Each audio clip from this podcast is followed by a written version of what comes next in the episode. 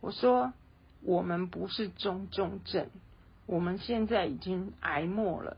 如果你不放我们回总院，继续原来的抗生素治疗，延误病情，我们该怎么办？你怎么赔偿我们呢？